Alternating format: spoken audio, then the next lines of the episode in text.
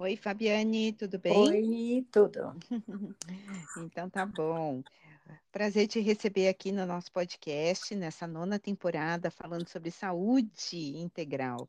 E hoje você vai falar sobre saúde da criança, que é uma coisa tão importante, comecinho da vida, né? É, eu gostaria que você se apresentasse aqui para os nossos ouvintes, por favor. Eu, é um prazer falar com você novamente, a Cássia. Eu sou a doutora Fabiane Berrueso, de formação eu sou médica pediatra, sou cardiologista infantil há 20 anos pela Santa Casa de São Paulo. Eu sou a mãe do Bernardo e da Cecília e a esposa do Jonathan. E também participa do nosso curso para gestantes, né? Isso. Oferecendo informação aí para os para os casais que estão aí gestando uma nova vida. É, Fabiane, eu gostei muito do tema que você que você sugeriu, que é um tema bastante amplo, né?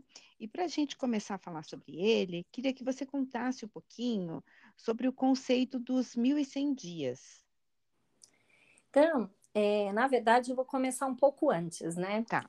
Então, até alguns anos atrás, o que a gente vivenciou e fomos formados, né, como médicos, nós fomos voltados para tratar patologias, né? Fazer uhum. diagnósticos uhum. e tratamentos das doenças.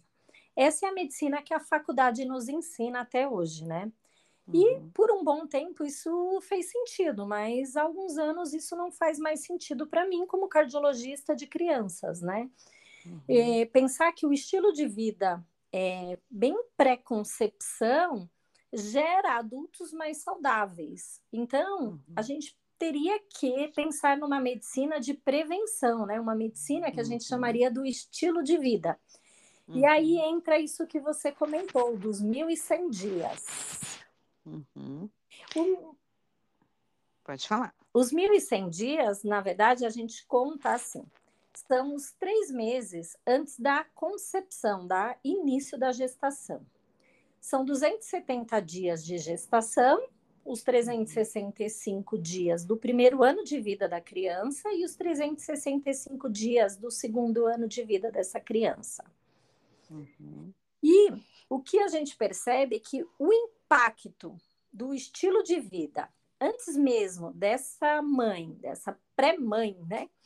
É, uhum. tem muita influência em como essa criança irá nascer e como será a vida futura e adulta dessa criança, né? Todo esse período dos 1.100 dias, eles têm uma grande relevância para a formação desse novo indivíduo que está se formando, né? Uhum.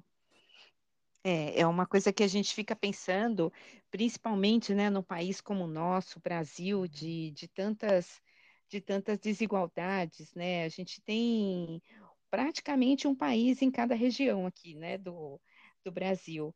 É, você acha que é, existem, né, você está falando de dessa pré-gestação, né, dessa mulher se preocupar. Quais seriam os primeiros passos que ela deveria dar para ela estar melhor preparada fisicamente, né, para poder receber esse esse bebê no útero? É. Então, nós vamos falar de tudo isso eu pensei em começar a falar da medicina que a gente acredita no dia atual, né, Cássia? Uhum. É a medicina que engloba uma boa alimentação, movimento, uma administração de estresse, né? Não dá para a gente falar em redução, mas uhum. como administrar esse estresse, né? Uhum. Uma afetividade, e a consequência de todo esse caminho seria um indivíduo saudável e uma família, né, saudável e feliz. Então, uhum. hoje em dia, em pediatria, o que eu acredito é que a gente não atenda mais crianças como pediatra. Esse modelo já não funciona. Então, o que o uhum. pediatra tem que entender é que ele atende, na verdade, uma família inteira, uhum. que começa nesse período antes da concepção, onde a gente tem que orientar para essa pessoa que quer se tornar uma mãe que ela precisa tomar cuidado com algumas vacinas que ela precisa tomar antes. Uhum. Ela precisa fazer a ingesta de alimentos saudáveis, porque isso vai criar uma carga para ela, tanto material né, desses componentes de macro e micronutrientes que ela vai necessitar em grande escala para a formação de um novo indivíduo, né? Gerenciar esse sono, esse exercício, esse estresse, para que o material genético dela venha a ter uma qualidade, né? Uhum. E nisso a gente pode falar também da antiga mensagem que nós tínhamos, né? Até os dias, há uns 10 anos atrás, a gente pensava em GEM e a gente trazia aquela mensagem antiga de que a carga genética de um indivíduo era aquilo que ele trazia dos pais, né? Então, uhum. metade da genética da mãe, metade da genética do pai, e até hoje muitas pessoas falam: nossa, é, na minha família eu tenho determinadas doenças, nós temos um fator genético para, por exemplo, infarto. E uhum. esse conceito, ele hoje em dia caiu por terra há muito tempo, né? Ele não uhum. existe. Esse fator. Bom. é, é, a gente diz que DNA não é sentença de morte, né? É um Nossa, termo que, que a gente usa muito hoje que esse gene, na verdade, ele vai passar, ele vai ter muito mais efeito com a exposição ambiental, mais o estilo de vida que essa pessoa levar, e é isso que nós chamamos hoje em dia de epigenética, né? Que é o uhum. que verdadeiramente vai ser o material genético que essa pessoa vai ter. E esse material genético ele é mutável, ele pode ser modulado, né? ele pode ser tanto estimulado, deprimido, ligado ou desligado determinados genes, né? Conforme a nossa qualidade de vida. Então, por uhum. isso que a gente fala tanto na importância desses 1.100 dias, né? Uhum. Que a infância e essa formação é o período mais poderoso que a gente tem para buscar um ser humano melhor, né? Uhum. Que a saúde ideal desse indivíduo, ela é consequência natural de uma vida saudável, tanto dessa mãe que vai conceder, conceder vai gestar um bebê, né? Uhum. Quanto como ela vai coordenar essa infância desse bebê, o estilo de vida que ela adotar nessa família é o que vai fazer o futuro desse indivíduo, desse adulto saudável, né? As uhum. escolhas, uhum. né, que impactam nesse momento é, não serão só agora na ah, eu, eu vou dar uma alimentação saudável para o meu filho não ficar gripado. Vai muito além disso, né? Na formação, hoje, como a gente viu em epigenética, a gente está modulando nossos genes. Então, eu vou dar uma alimentação saudável para que ele tenha bons genes que uhum. evitem uhum. doenças no futuro, mas de um modo geral, não só uma gripe agora, né? uhum. mas que uhum. ele não venha a ter problemas cardíacos, diabetes, hipertensão arterial, é, AVC, que é o incidente vascular cerebral, né? Então, eh, eu posso te dar alguns exemplos. Você quer falar alguma coisa, Cássia? Não, eu queria, eu queria é, te fazer uma pergunta, que é o seguinte: é, a gente está falando muito da importância dessa mãe, né? Porque obviamente é ela que vai gestar. Então todos os todos os os nutrientes, né, todo o aporte, ela que vai estar tá oferecendo para esse bebê durante a gestação. Mas, é, se a gente pensar em termos genéticos, né, porque uma parte é, é, é genética, né, a importância desse, desse pai também, certo ou não? Sim, certo. Quando certo? eu falei daquela, né, da, assim, a boa alimentação, da, uhum. dos movimentos, dessa afetividade que vai gerar um caminho, né, para que isso uhum. corra de uma forma, isso consta um pai também, né? Esse uhum. material genético que ele vai produzir tem que vir de boa qualidade, uma boa alimentação, de uhum. gerenciamento de estresse, né, de exercícios físicos, levando... Os vícios também, né, né, Fabi? Sim. os vícios, né? Porque Sim. hoje a gente isso... sabe, né, do álcool e do tabaco, o quanto eles fazem uhum. mal, né, para nossa uhum. genética e para o nosso corpo, né? Uhum. É, então, e aí é, você ia começar um outro tema, né? Quando eu te cortei com essa pergunta. Não, eu ia dar exemplos palpáveis, né? De quanto isso interfere na nossa vida e quanto essa frase da, no fator genético acaba ficando um pouco antiquada, né?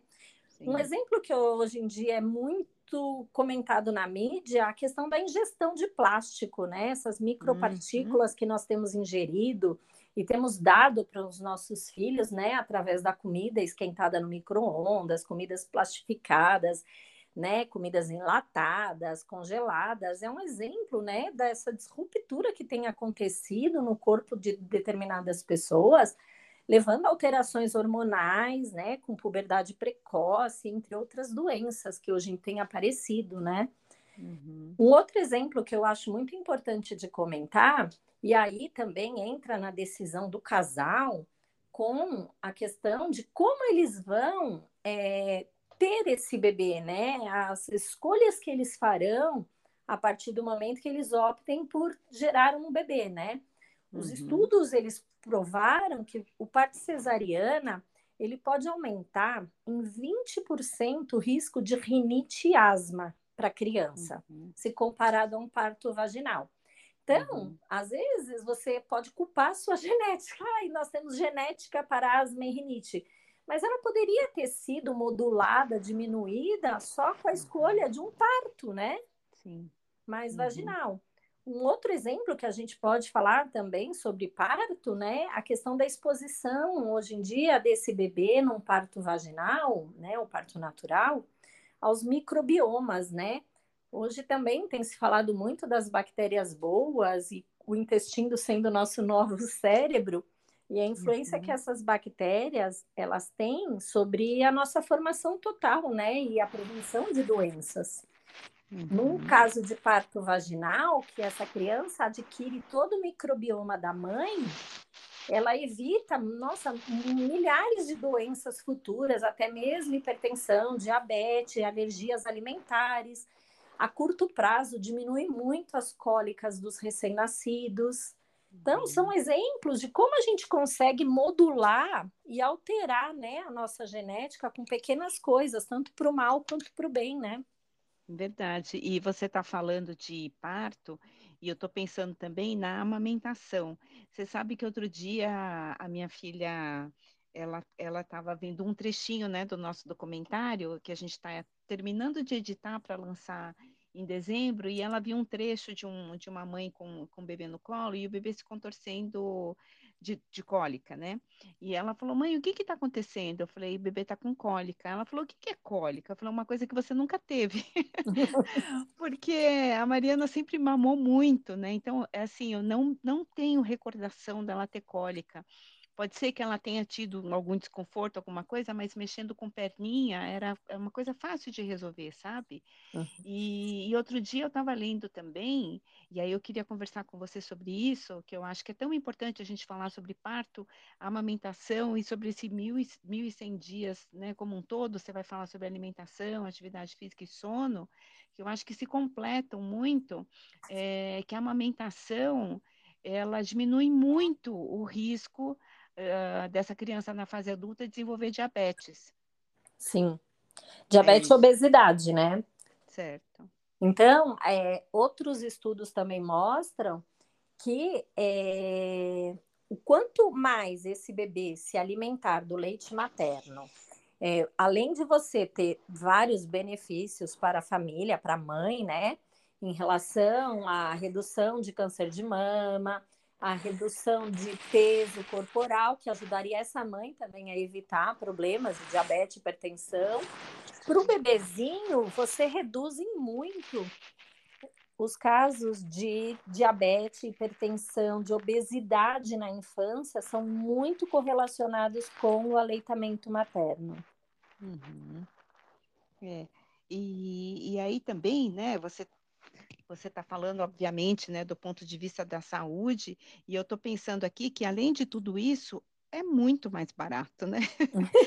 Porque se a gente pensar, muito mais barato e muito mais prático, né? Porque a gente sai de casa com o peito né? E a gente põe ali na sacolinha uma troca de fralda, alguma coisinha, mas você não precisa sair com uma lata, com uma mamadeira, com uma água quente, né? Uma garrafa térmica, nada. Então, é barato, é prático, é natural, está eh, à disposição sempre, né? Não precisa de, né, de, de nada para aquecer, enfim só tem benefícios mesmo, né? Oh.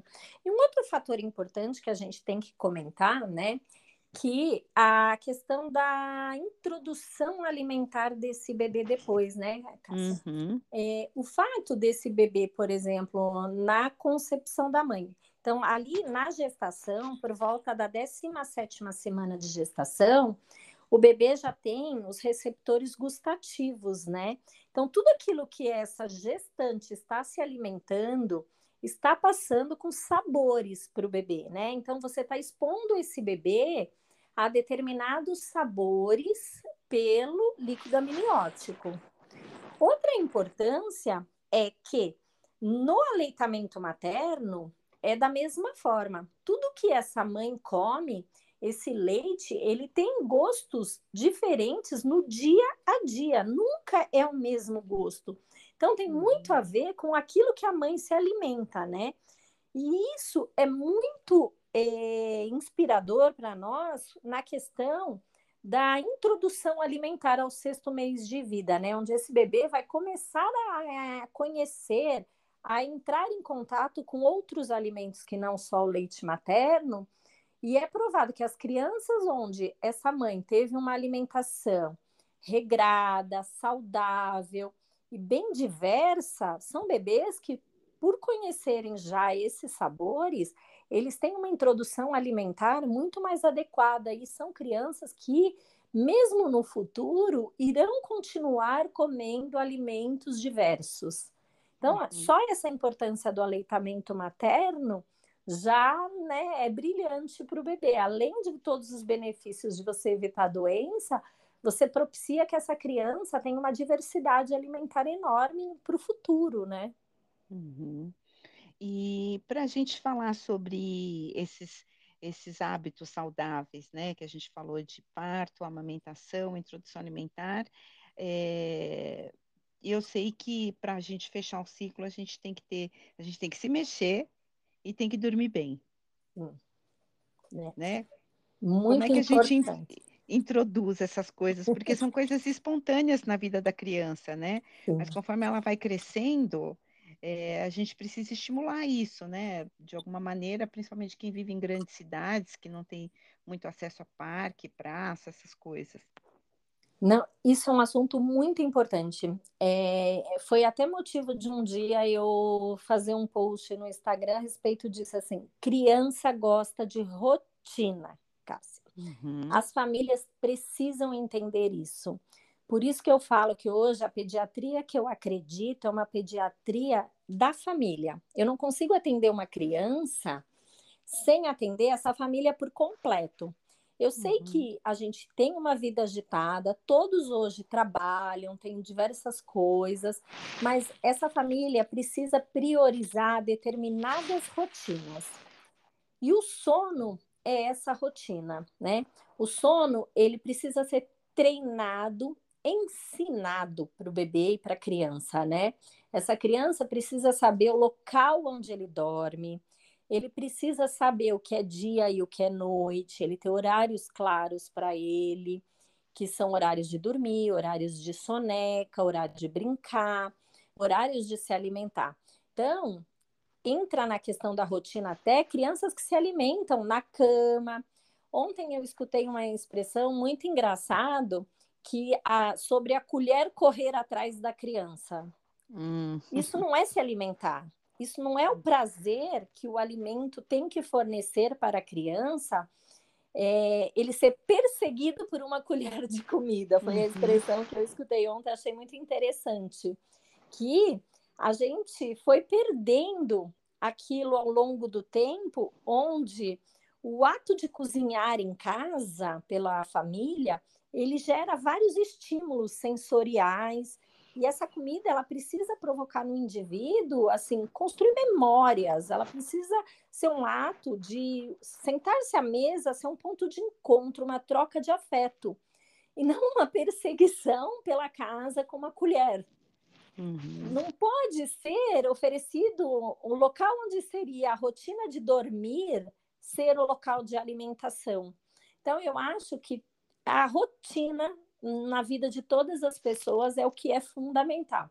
Então, a gente estipular o que é horários de dormir, horários de comer, horários de exercícios, de brincar, que essa criança tenha tempos de brincar, né? O gerenciamento de estresse.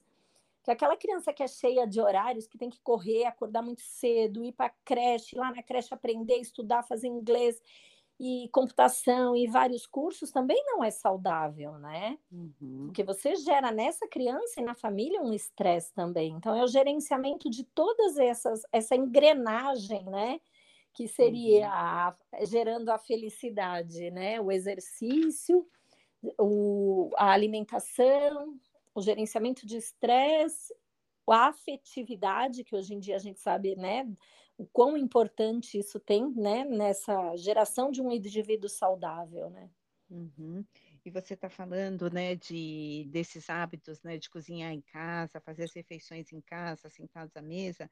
Isso gera uma memória afetiva tão grande que às vezes a gente sente um cheiro de um café, a gente lembra da avó ou sente o cheirinho daquele alho fritando, a gente fala, nossa, estou lembrando aqui do macarrão da minha mãe. É. Né? Então, são, são memórias muito fortes na vida da gente, né? Isso. Que, que constrói esse, esse dia a dia, assim, com uma segurança, eu penso, né? Nossa, tem, tem uma estrutura tudo isso, né? Essa rotina, porque tem um adulto também organizado por trás disso tudo, né, Fabiane? Sim, sim. Porque só quem consegue promover é, essa organização é uma pessoa que está organizada também. Né? É. E quando a gente fala organizado, é organizado primeiro mentalmente, porque consegue enxergar as prioridades, consegue abrir mão de certas coisas né, é, em detrimento de outras que são mais importantes. Então, por exemplo, ir a, ir a uma festa para chegar tarde, de vez em quando, tudo bem, mas isso não pode ser uma rotina, porque isso prejudica o crescimento, inclusive, da criança, né, o desenvolvimento. Então, olha que responsabilidade desse adulto, dele ter a informação correta e também se imbuir da importância que é criar um filho. Sim, que vai ser um adulto, né? Que vai gerar outras pessoas. Então, ele não é uhum. só o seu filho, né? Uhum. Ele será um adulto para a sociedade. Esse adulto tem que ser saudável, ele tem que viver por muitos anos, né? Gerando outras uhum. pessoas saudáveis, né?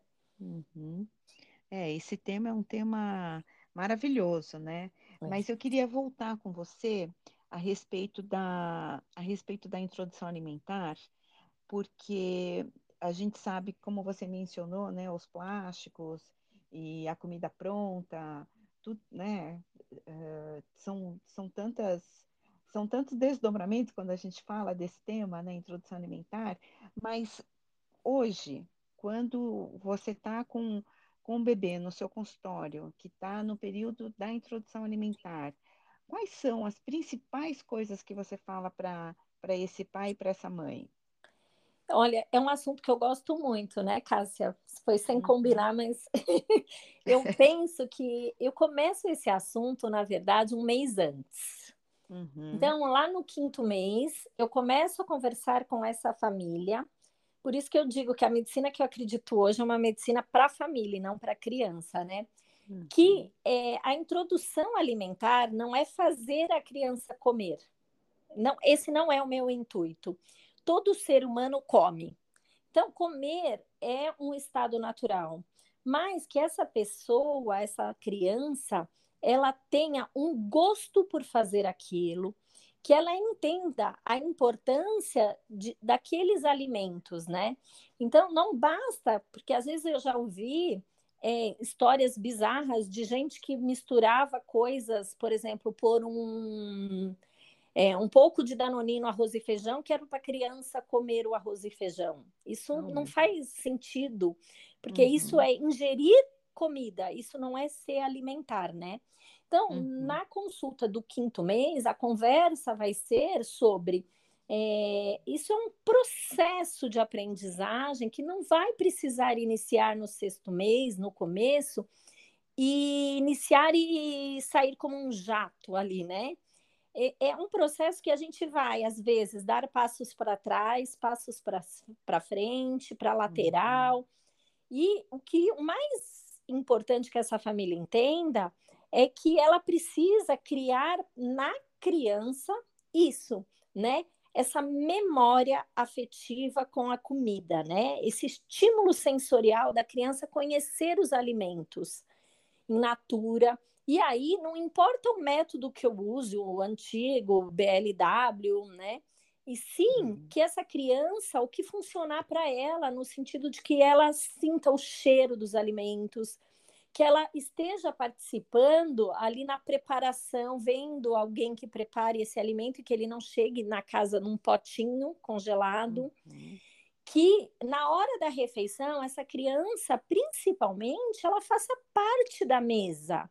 Não faz sentido você pegar a criança sempre comer antes de toda a família, no cadeirão, sozinha, isolada, e uma papinha amassada, né? Toda hum. misturada ali, vários alimentos juntos.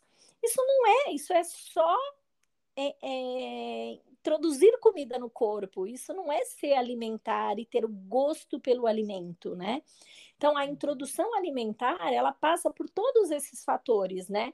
De como essa família foi alimentada. Porque tem famílias que é, é importante é que comem quantidade, que dá aquela sensação de que são mais saudáveis, que pratos cheios, crianças que, que comam tudo. E aí a gente parte até para o psicológico dessa família, de, né, de, de memórias que essa mãe e esse pai trazem da família deles, né? Então, a uhum. introdução alimentar, ela vai durar uns três meses no consultório para que a gente entenda o que, que essa família traz, né, de anterior, de como eles foram criados, essa questão de que ah, não é uma linha reta, né? Ela vai fazer várias curvas, vão ter dias que a criança vai querer mais alimentos e dias menos, que para isso que a gente mantém o aleitamento materno, né? E no caso uhum. das fórmulas, para que ele não seja o único e exclusivo fornecimento de energia para a criança, essa introdução alimentar, né? e que ela possa levar para essa criança essa memória né, afetiva, e não que nem eu falei, a perseguição da colher. A criança sai correndo pela casa e um adulto correndo com uma colher atrás dela, né?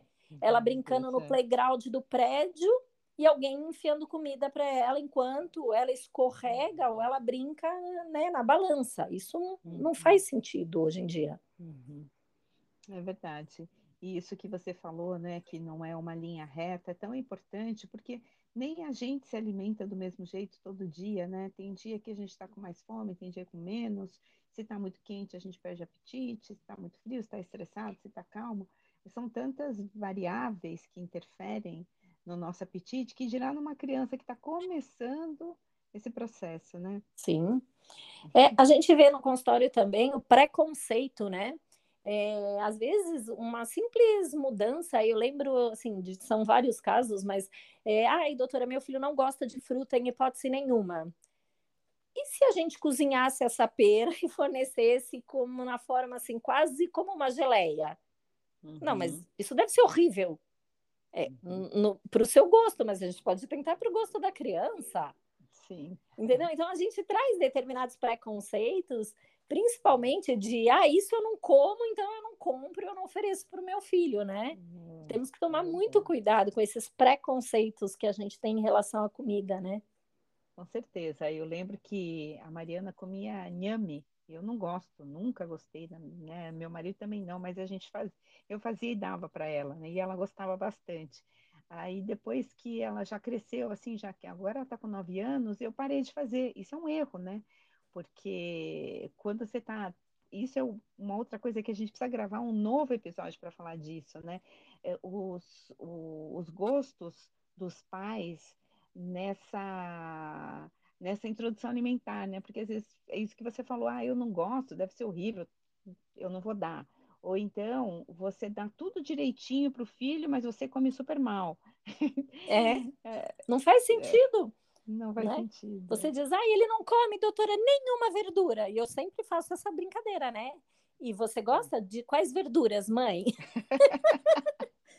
Ela, eu também não como. Ah, começa daí, porque a criança, é. ela age muito mais pelo exemplo, né? Então, aquela mesa farta, onde ela vê todas as pessoas comendo, Aí ela se interessa por aquele alimento que ela tá vendo todo mundo degustar, né? Até nós. Quem não vai num restaurante e não fica de olho na mesa ao lado e fica com vontade de pedir o prato que a outra pessoa pediu? É, né? verdade. Verdade. Ai, que maravilha, mas a gente vai marcar essa conversa para falar sobre os hábitos alimentares dos pais na interferência da introdução alimentar dos filhos. Eu acho super importante esse tema. Nossa, muito é... importante. Eu tenho vários exemplos muito legais de coisas que deram só certo do consultório para a gente conversar. Maravilha. E para a gente finalizar, você gostaria de deixar uma mensagem, Fabiane? Ah, eu queria deixar assim, né? Que a pediatria ela deve olhar cada vez mais para a família, esse entorno da criança, né? E não existe mais essa pediatria de pesar, medir, tratar doença. Eu acho que essa uhum. engrenagem toda da criança é que tem a influência sobre a criança e que precisa ser olhada e tratada. Então, são uhum. consultas integrais, né? Eu acho que hoje em dia a gente tem que pensar de como fazer a engrenagem funcionar bem, dando uma olhada no entorno. Então, quem cuida dessa criança, como é essa casa, como se trabalha, né? Como que está sendo feitas umas refeições, onde é o sono, essa família gosta muito de viajar, né? É, como que é feita a comida, quem realiza, quem faz essa comida. Então, essa pediatria, ela, ela sai muito daquele antigo lugar onde foram colocados de tratadores de doenças de criança para uma medicina hoje muito mais importante na prevenção de doenças, né? Uhum. É, pensar que ao longo da história a casa era um lar, né? A cozinha era o protagonista. Uhum. E hoje em dia a gente transferiu muito isso as famílias para a escola, né? A escola Sim. é que tem que fazer parte do dia da criança, mas não é ela responsável para que essa criança adquira memórias afetivas. Essa escola é uma transmissão de conhecimentos, né? Que a gente diria até técnicos, mas que a memória afetiva fosse dada na casa da criança, né? Esse uhum. momento de transição, né, da, das, das, mulheres indo ao mercado de trabalho, essa transição nutri assim, nutricional, né? Ela está uhum. levando a resultados muito perigosos. Os hábitos alimentares estão causando muitas mortes, doenças e não está funcionando. Então a gente precisa uhum. dar uma parada, pensar se isso está fazendo sentido para nossa família, né? Uhum. Pequena, e se é assim que a gente quer seguir, né? Transferindo para a escola, transferindo para outras pessoas, é, para o mercado, uma coisa que deveria ser realizada ali dentro do lar, né? E a uhum. importância das rotinas. E por último, para finalizar, queria deixar uma frase de alguém que ensinou todos nós médicos. E olha, a gente está falando que essa medicina que a gente aprendeu não faz sentido, mas a gente aprendeu com Hipócrates. E foi ele que uhum. escreveu essa frase que eu anotei aqui para ler para vocês. Ó. Se nós pudéssemos oferecer individualmente a quantidade adequada de exercício, amor e alimentação, nem pouco, nem muito, teremos encontrado o caminho mais seguro para a nossa saúde.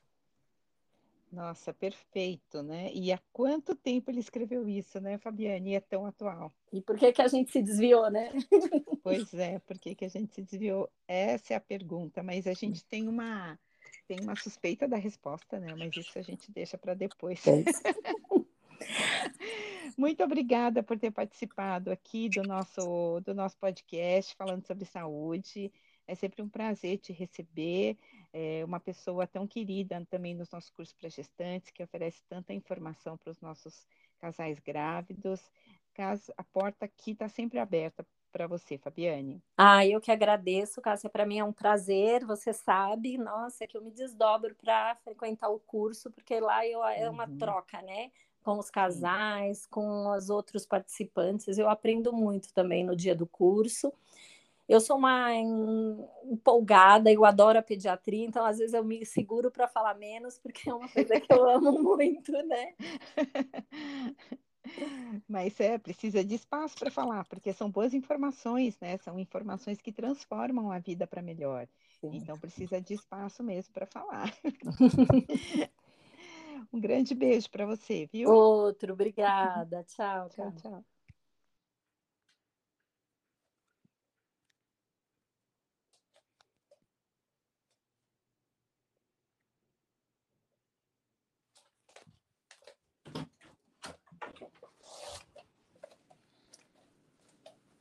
Pronto, Lau?